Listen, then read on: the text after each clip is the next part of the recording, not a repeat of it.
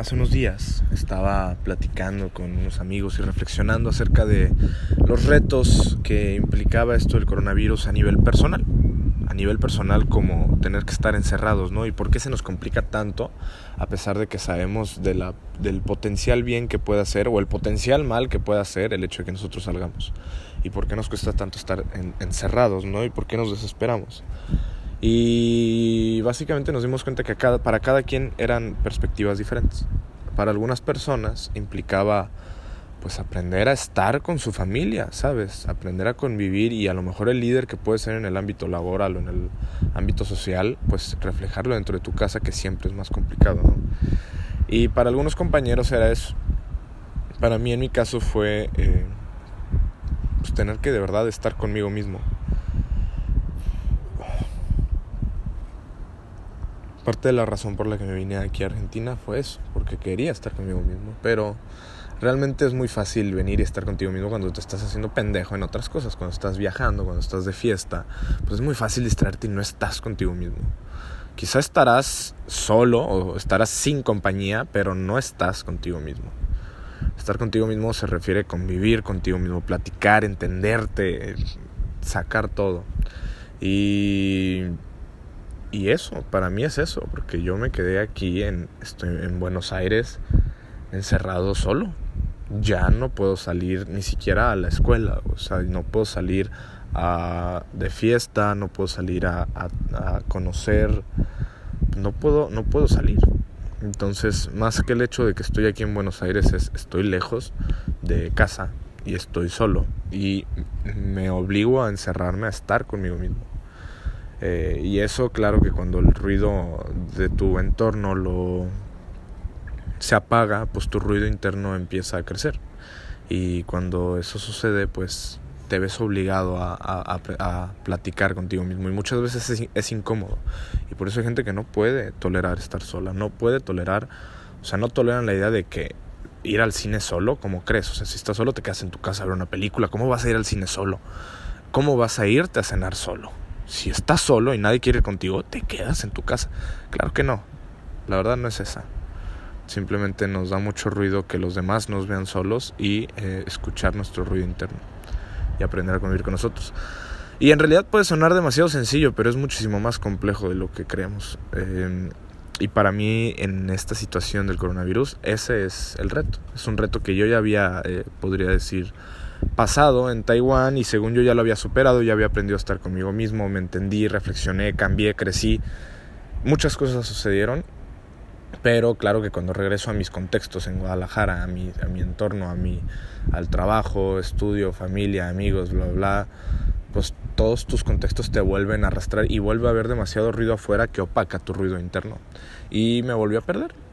Entonces el venir acá fue eh, intentar eso, ¿no? Y aunque pueda ser muy negativo esto, tengo que aprovechar este momento, esta situación extraordinaria que de cierto modo me obliga a, realmente hacer eso por lo que se supone que vine. Porque yo dije, a ver, si en Taiwán pude vivir esto, entonces me voy de nuevo a otro lugar y vuelvo a vivir eso. Y, y bueno, claro que no es así de sencillo, ¿no? No es una receta que tú dices, ah, pues te alejas de casa, eh, apagas, apagas el ruido entre comillas de alrededor y ya, ya te vas a entender y, te, y vas a platicar y te vas a caer bien y vas a eh, comprender todo y claro que no, claro que no porque la mente siempre busca en qué hundirse.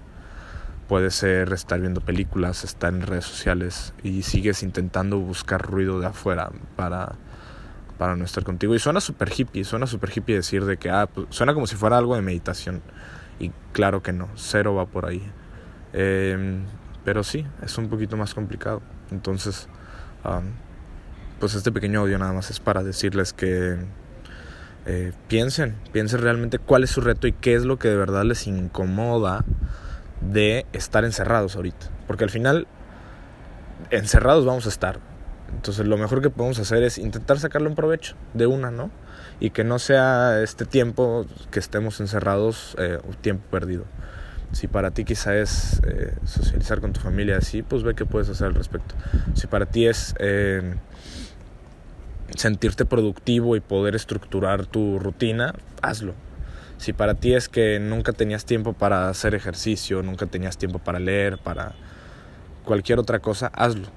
pero intenta ver muy profundo de ti, no nada más pienses en qué actividades puedes hacer, sino piensa en qué necesita tu corazón y por qué buscas lo que buscas, por qué estás buscando eh, desesperadamente hacer actividades y, te causa demasiado ruido eh, estar tranquilo.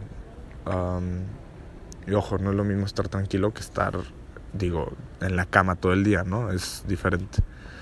Pero bueno, solo les dejo ese mensaje. No es un mensaje que les va a resolver la vida, no, no les voy a resolver cuál es su problema, pero sí le digo que se escuchen y ustedes descubran cuál es ese problema y qué es eso que... y, y quizá cómo pueden hacer eso. Em, yo por mi lado haré lo propio y, eh, y les mando un abrazo. Espero de verdad que, que este, este tiempo, o sea, el tiempo va a pasar. Eso es un hecho. Y si estamos imposibilitados de hacer lo que hacemos normalmente con nuestro tiempo, pues no necesariamente significa que entonces tenemos que tirarlo a la basura. Quizá le podemos sacar mucho provecho. Y puede ser algo productivo o puede ser algo simplemente emocional y personal. Pero eso ya depende de cada uno de ustedes. Les mando un abrazo y compártanme, compártanme si descubren qué es eso. Nos, nos leemos en redes y hasta pronto. Yo también vivía soñando, accionando en automático y sintiéndome siempre un paso atrás, hasta que un día desperté. Me di cuenta de cómo las teorías de éxito y felicidad nos tienen atrapados, caminando en círculos y frustrados. Me di cuenta de cuántas cosas dejamos ir por miedo, sin darnos cuenta que lo que realmente debería de darnos miedo es el no intentarlo. El quedarte con la duda de qué hubiera pasado si te hubieras arriesgado. ¿Te imaginas un día despertar y ver todo eso hecho realidad. Te doy la bienvenida a Factor Ferry, construyendo realidades.